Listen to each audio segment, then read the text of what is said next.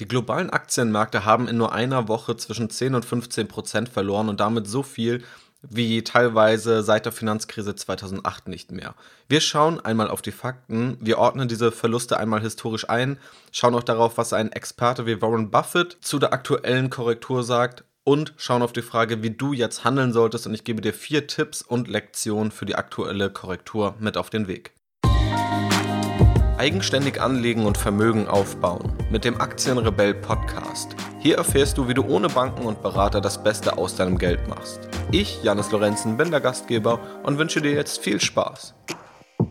Ja, ich denke, medial hat jeder von dem Coronavirus mitbekommen und eventuell auch im eigenen Depot die Auswirkungen gespürt. Viele internationale Aktienmärkte haben stark verloren. Wir schauen also einmal darauf, was ist jetzt überhaupt passiert ehe wir das Ganze dann einordnen und auf konkrete Handlungsmaßnahmen eingehen.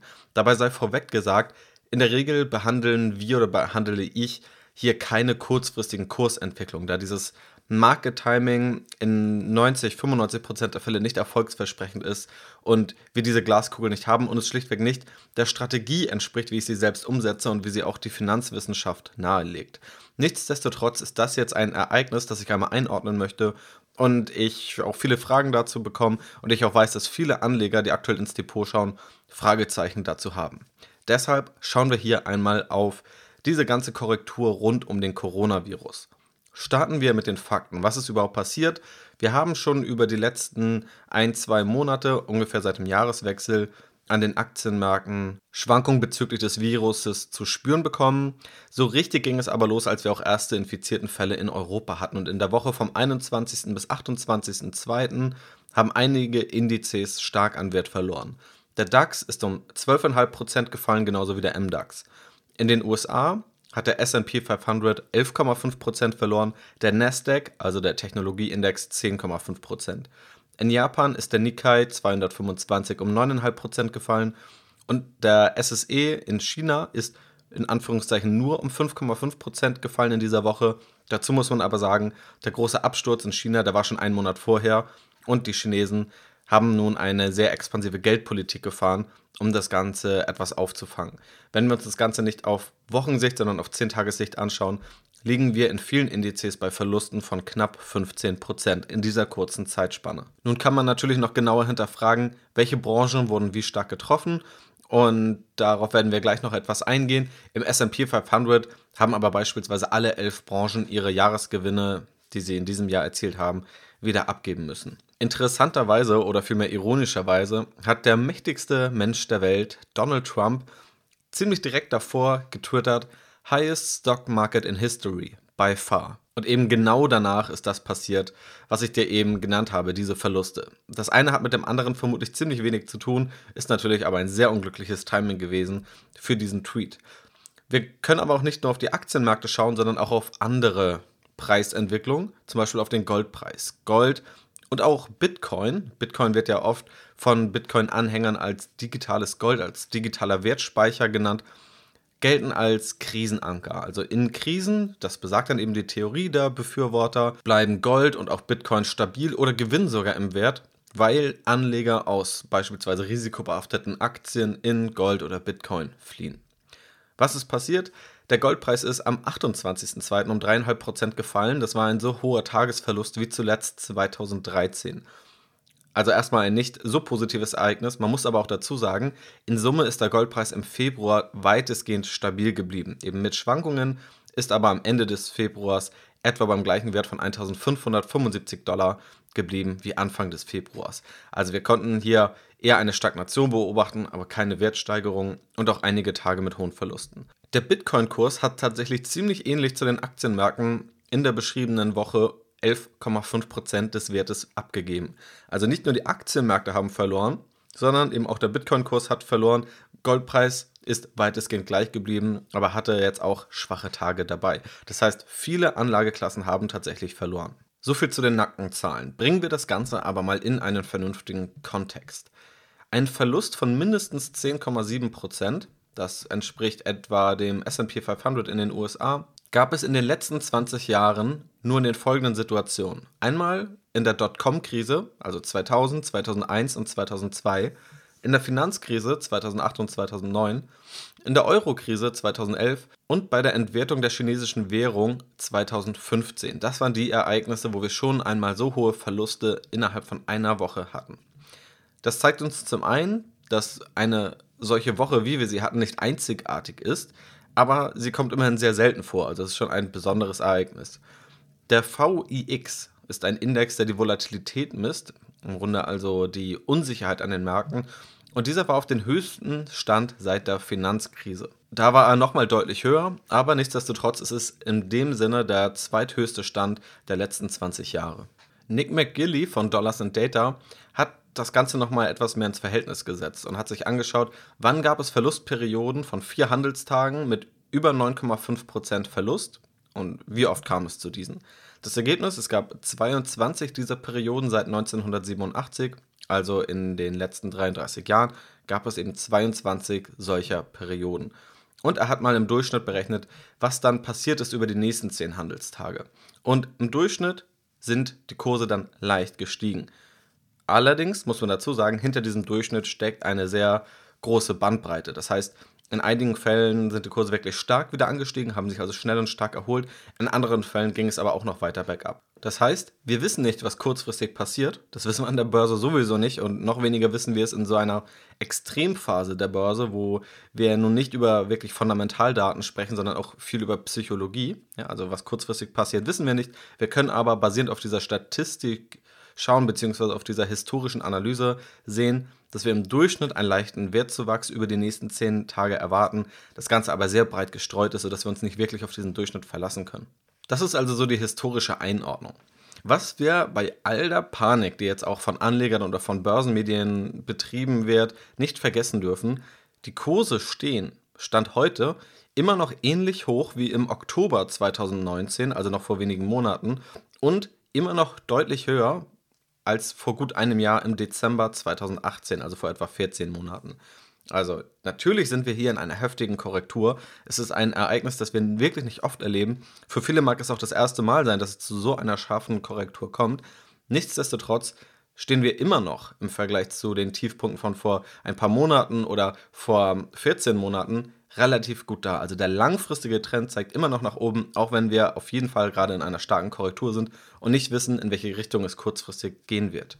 Abschließend ist noch eine Betrachtung des Drawdowns interessant, also sozusagen des maximalen kumulierten Verlustes. Und Michael Batnick hat das Ganze mal analysiert und seit 1970 berechnet, wie hoch der maximale Verlust innerhalb eines Jahres im SP 500, also dem repräsentativsten US-amerikanischen Aktienindex, gewesen ist. Im Durchschnitt hat man in den Jahren 15,7% Verlust während eines Jahres erleben müssen. Ja, also innerhalb eines Jahres sind die Kurse im Durchschnitt einmal um 15,7% vom höchsten Punkt bis zum tiefsten Punkt in einem Jahr gefallen. Tatsächlich sind wir gerade bei 15,8%, also wir sind gerade durchschnittlich. Das kann einen zum einen beruhigen. Das heißt, wenn jetzt kein großer Abschwung mehr kommt, dann sind wir gar nicht in einem extrem schwierigen oder extrem risikoreichen Jahr, sondern bewegen uns eher am Durchschnitt. Das, was hier besonders ist, ist die Kürze, in der das passiert ist. Und natürlich muss man dazu sagen, könnte es jetzt, wenn es weiter bergab geht, natürlich auch noch den Drawdown erhöhen und damit eben auch historisch gesehen ein eher riskantes Aktienjahr werden. Und ob das passiert, wissen wir nicht, aber Stand jetzt zeigt es zumindest, dass solche Verluste innerhalb eines Jahres nicht ungewöhnlich sind. Die Geldpolitik hat auch schon angedeutet, zumindest in den USA, aber auch in China, dass Gegenmaßnahmen eingeleitet werden. Powell, der Chef der Fed, sagte vor kurzem, wir werden unsere Werkzeuge nutzen und angemessen handeln, um die US-Wirtschaft zu unterstützen. Inwiefern das natürlich Erfolg hat, ist die andere Frage. In jedem Fall werden nun Gegenmaßnahmen eingeleitet. Was können wir also festhalten, wenn wir jetzt diese Fakten einmal historisch einordnen? Erstens, wir wissen nicht, wie es kurzfristig weitergeht. Und das gilt übrigens nicht nur für die jetzige Korrektur wegen des Coronavirus, sondern für jede Korrektur, die wir in der Vergangenheit gesehen haben oder in Zukunft sehen werden. Der Coronavirus ist hier der Auslöser. Allerdings sind die Mechanismen dahinter ziemlich ähnlich wie bei allen anderen Korrekturen an den Aktienmärkten. Punkt 2, den wir hier festhalten können, wir haben eine heftige Korrektur erlebt, stehen aber, stand jetzt, im langfristigen Trend nach wie vor gut da. Und drittens, der Wirtschaft geht es womöglich nicht so schlecht, wie der Kurssturz und Börsenmedien es suggerieren. Darauf gehen wir gleich nochmal genauer ein. Denn jetzt möchte ich vor allem über vier Tipps und auch Lektionen aus dieser Korrektur sprechen. Also was machst du jetzt konkret als Anleger oder als angehender Anleger mit diesen Infos? Punkt Nummer eins: Keine Panikverkäufe und langfristig denken. Wie die Verbreitung des Coronavirus nun weitergeht, ist kaum vorherzusehen. Selbst unter Medizinern und Forschern ist etwas Unklarheit darüber, wie es nun konkret weitergeht. Wie schnell werden Impfstoffe entwickelt? Wie stark ist die Verbreitung des Virus wirklich? Wie effektiv sind die bisher eingeleiteten Gegenmaßnahmen und so weiter? Noch schwieriger ist es darauf basierend vorherzusehen, wie die Börse auf diese Entwicklung kurzfristig reagieren wird. Das alles sind Spekulationen und die bringen uns nicht weiter. Was du aber tun solltest, ist, nicht aus Panik zu verkaufen und deine Strategie über den Haufen zu werfen. Du solltest dir, wenn du an die Börse gehst, eine Strategie zurechtlegen. Du könntest also sagen, du investierst in bestimmte Anlageinstrumente über bestimmte Regionen hinweg nach dem Buy-and-Hold-Prinzip oder legst dir gewisse Regeln fest. Da gibt es ja unterschiedliche Strategien, über die wir auch hier im Podcast gesprochen haben, über die wir in der Academy sprechen und die du auch von allen möglichen Seiten aufschnappen und für dich adaptieren und anwenden kannst. Diese Strategie legt man nicht unbedingt dafür fest, dass du in guten Börsenphasen gut abschneidest, weil das ist relativ einfach. Du legst diese Strategie fest, um sie auch diszipliniert dann anzuwenden, wenn es weh tut. Und genau das ist eine solche Phase. Jetzt aus Panik eine Strategie, die man nüchtern und rational gewählt hat, über den Haufen zu werfen, ist ein großer Fehler, der immer wieder in Börsencrashs und in Korrekturen passiert. Natürlich können die Kurse weiter fallen. Wenn du aber keinen fundamentalen Grund hast um zu verkaufen und nur deshalb verkaufst, eben weil die Kurse fallen und dann wieder zu kaufen, wenn die Kurse steigen, mit dem Risiko, dass du viel zu spät kommst, ist das genau zyklisches Investieren. Und du läufst eben in Gefahr, immer zu spät zu kommen. Also erst dann zu verkaufen, wenn die Kurse schon gefallen sind und erst dann wieder zu kaufen, wenn die Kurse schon länger gestiegen sind. Also das Wichtigste in Korrekturen und in Crashs für langfristige Anleger wohlgemerkt ist es, diese Kurse auszuhalten oder diese Kursverluste auszuhalten, die Füße stillzuhalten und, wenn du sogar mutig bist, eventuell nachzukaufen. Darauf werden wir gleich nochmal eingehen. Auch Warren Buffett hat sich zu den Auswirkungen für Anleger aufgrund dieses Virus geäußert und er sagte, dass Investoren mit einem 10 bis 20 Jahre langen Anlagehorizont sich auf die Gewinnkraft von Unternehmen fokussieren sollen und gut in Aktien abschneiden werden und dass dieser Virus die langfristigen Aussichten nicht verändert hat. Es ist zwar scary stuff, wie Buffett es nennt, aber er glaubt nicht, dass es das beeinflusst, wie du mit Aktien umgehst. Und im Originalton sagte er noch, There's always trouble coming. The real question is, where are those businesses going to be in five or ten years? Also Probleme und Ärger wird es immer wieder geben. Die Frage ist, wo stehen die Unternehmen, die du investierst, in fünf oder in zehn Jahren? Und hier ist eben ein ganz wichtiger Unterschied. Aktuell fokussieren wir uns auf wenige Tage. Das, was aber wirklich zählt, gerade für langfristige Anleger, sind Jahre und Jahrzehnte. Und dementsprechend solltest du auch handeln und auch deinen Fokus setzen. Wir wissen nicht und wir können nicht wissen, wie die Kurse sich jetzt kurzfristig entwickeln werden. Wir wissen aber, dass der Fokus auf langfristige Entwicklung dich deutlich entspannter machen kann, als dieser Fokus auf wenige Tage. Und der langfristige Trend sieht nicht so schlimm aus, wie die Weltuntergangsstimmung der Börsenmedien es suggeriert. Und vermutlich haben auch viele Menschen, die aktuell nichts mit den Aktienmärkten zu tun haben, nicht in Aktien investiert sind, den Gedanken, dass Aktienanleger über die letzten Jahre immens viel Geld verloren haben. Denn über die Medien kommen meistens negative Infos darüber, dass das Wirtschaftswachstum sich angeblich wieder verlangsamen soll. Neuigkeiten zur Geldpolitik, jetzt eben der Coronavirus, die Euro-Krise, womöglich immer noch nicht genug regulierte Banken und so weiter und so weiter. Wenn wir uns die Aktienkurse anschauen, sehen wir, dass das Bild viel positiver ist als die öffentliche Wahrnehmung. Und wenn wir uns einfach mal ganz nüchtern einen langfristigen Chart anschauen, von einem beliebigen internationalen Aktienindex, vom DAX oder vom SP 500, dann sehen wir einen sehr, sehr starken, langfristig positiven Trend. Und dann sieht diese Korrektur, die wir aktuell haben, immer noch stark aus, weil sie in einem kurzen Zeitraum passiert ist, aber sie unterscheidet sich erstmal von der Stärke nicht groß von anderen Korrekturen. Was keine Aussage darüber ist, wie es kurzfristig weitergeht, was aber zeigt, langfristig geht es bergauf und kurzfristig kam und kommt es auch in Zukunft immer wieder zu Problemen. Und das meine ich eben, wenn ich sage, der Coronavirus ist hier der Auslöser. In der Form und in den Auswirkungen für dich als Anleger ähnelt es aber auch anderen Korrekturen. Auch die Bank of America hat kürzlich gewarnt, dass die Weltwirtschaft in diesem Jahr voraussichtlich so langsam wachsen wird wie zuletzt 2008. Auch das ist wieder so eine Meldung, wo viele Menschen und vielleicht auch Anleger denken, Mist, es läuft gerade richtig schlecht. Und Natürlich ist das keine positive Info. Wenn wir uns aber mal anschauen, was diese Prognose bedeutet, dann steckt dahinter die Prognose, dass die Wirtschaft in diesem Jahr nur um 2,8 Prozent wachsen wird. Ja, also die Wirtschaft wird wachsen. Die Wirtschaft wird nicht schrumpfen, sie fällt nicht um die Hälfte ein, sondern die Prognose ist, die Wirtschaft wächst nur um 2,8 Prozent. Das ist im Vergleich zu den letzten Jahren tatsächlich wenig, aber es klingt nicht nach einem Auslöser, der die aktuelle Panik von vielen Anlegern und Börsenmedien begründet. Also, das ist der erste Punkt, keine Panikverkäufe tätigen, an der Strategie festhalten und langfristig denken. Punkt Nummer zwei, unterscheide Preis und Wert von deiner Geldanlage. Ja, also zwei Dinge müssen wir unterscheiden, Preis und Wert. Anhänger der Effizienzmarkthypothese gehen davon aus, dass Preis und Wert sich eins zu eins identisch bewegen.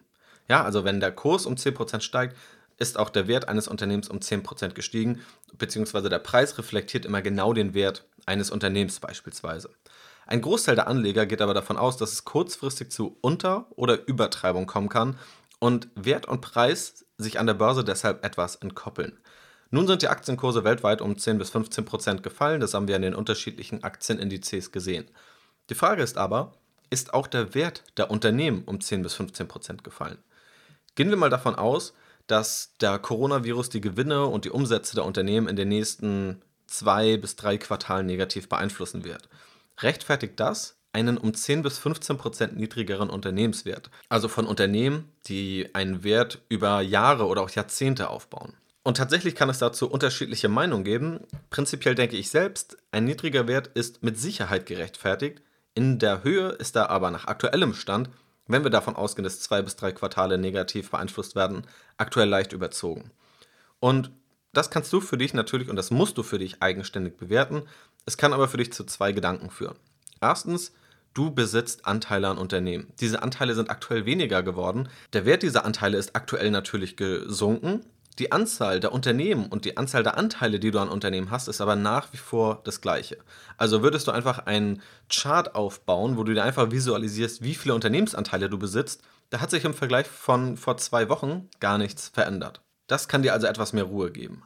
Und ein zweiter Gedanke wäre, wenn du zu dem Schluss kommst, dass die Aktienmärkte oder einzelne Aktien oder einzelne Branchen stärker am Preis gefallen sind, als sie im Wert gefallen sind, kannst du natürlich auch Nachkäufe in Erwägung ziehen. Also nicht nur die Füße stillhalten und keine Panikverkäufe zu betreiben, sondern eben auch aktiv zu investieren bei diesem Rücksetzer.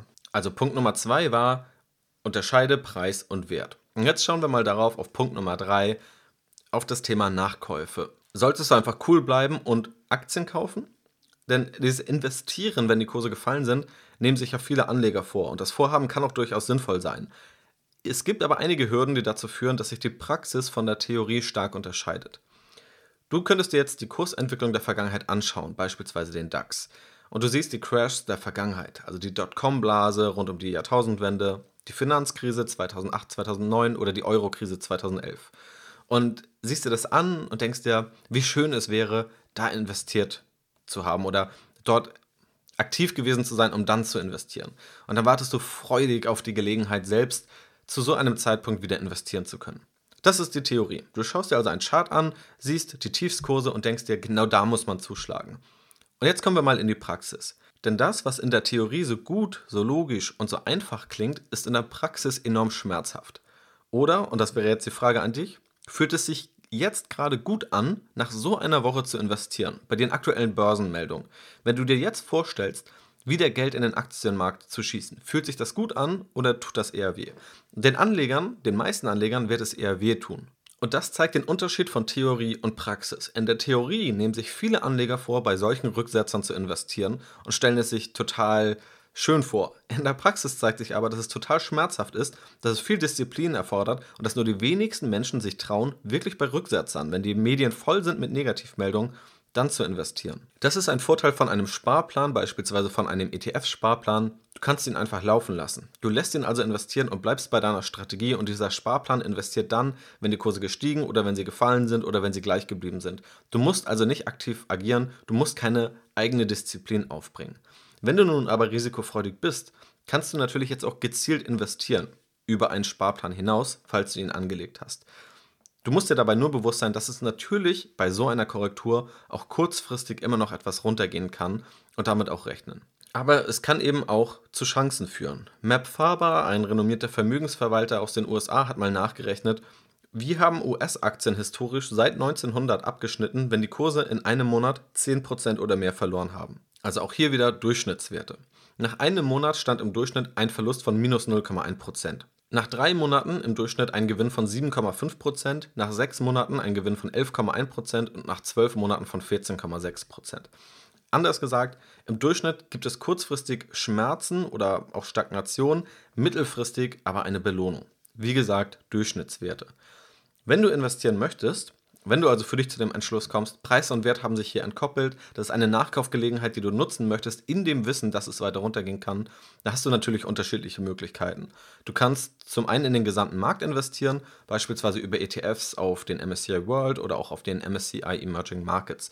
Wie du investierst, hängt zentral von deiner Strategie ab. Wie gesagt, du solltest an deiner Strategie festhalten und wenn du irgendwie merkst, deine Strategie ist nicht ausgeklügelt oder du hast gar keine Strategie, dann ist das ein schlechtes Zeichen. Dann solltest du schnellstmöglich das Wissen aufbauen, um diese Strategie umzusetzen. Wie du das erfolgreich machst, erfährst du sowohl hier im Podcast als auch auf meiner Webseite aktienrebell.de, in der Aktienrebell Academy und natürlich auch auf anderen Seiten. Ja, schau einfach in die Podcast-Beschreibung, da findest du, glaube ich, genug Inspiration. Also das ist ein ganz wichtiger Punkt. Du brauchst eine Strategie, die vorgibt, wie du jetzt auch investieren kannst. Also eine Möglichkeit wäre da dann, in breite Markt-ETFs zu investieren oder einfach bestehende Investments, die du schon getätigt hast, weiter aufzustocken. Alternativ kannst du jetzt auch auf bestimmte Aktien oder Branchen schauen, wenn du eben auch aktiv in einzelne Aktien anlegst und versuchen herauszufinden, wo eben Preis und Wert sich voneinander entfernt haben. Und der Preis ist ja nichts anderes als der Aktienkurs. Und da gibt es vielleicht einige Unternehmen, die zwar im Wert verloren haben, aber von dem Virus nur schwach beeinflusst sind. Nehmen wir mal ein Unternehmen wie Apple. Dieses ist definitiv negativ vom Virus betroffen und hat auch als eines der ersten Unternehmen eine Gewinnwarnung herausgegeben, da große Lieferketten in China unterbrochen sind.